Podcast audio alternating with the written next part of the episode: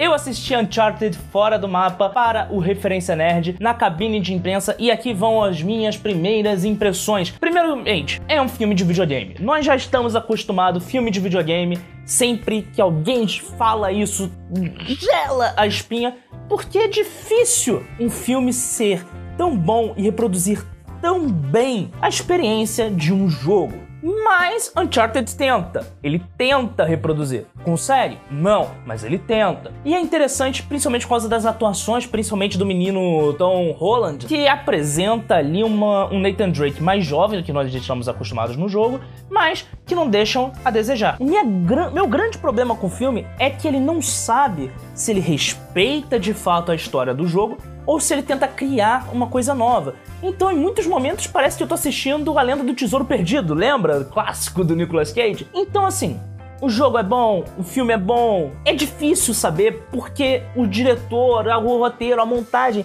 não sabe se faz uma homenagem pro jogo ou se cria uma coisa nova nesse gênero que é os filmes de busca de tesouro. Então, assim, é um filme legal, mas não é um filme que eu recomendaria você assistir no cinema. É um filme que eu recomendaria esperar passar na televisão, comendo aquela sua pipoquinha, com seus amigos, ou então com a garota, com, com o garoto, ou com a pessoa que você gosta, e do que gastar o dinheiro indo no cinema. Mas, se você quer a experiência de Uncharted, aí não tem jeito. Aí ainda é o videogame. Não tem como emular isso na tela do cinema. Por mais que tentem, por mais que as cenas sejam muito boas, por mais que o Antônio Bandeiras apresenta, se apresenta como um vilão de videogame, não é a mesma coisa. Mas, lembrando, isso é só a minha opinião baseada no jogo. Significa que você vai concordar comigo quando você assistir? Não, porque opinião é igual bunda, cada um tem a sua.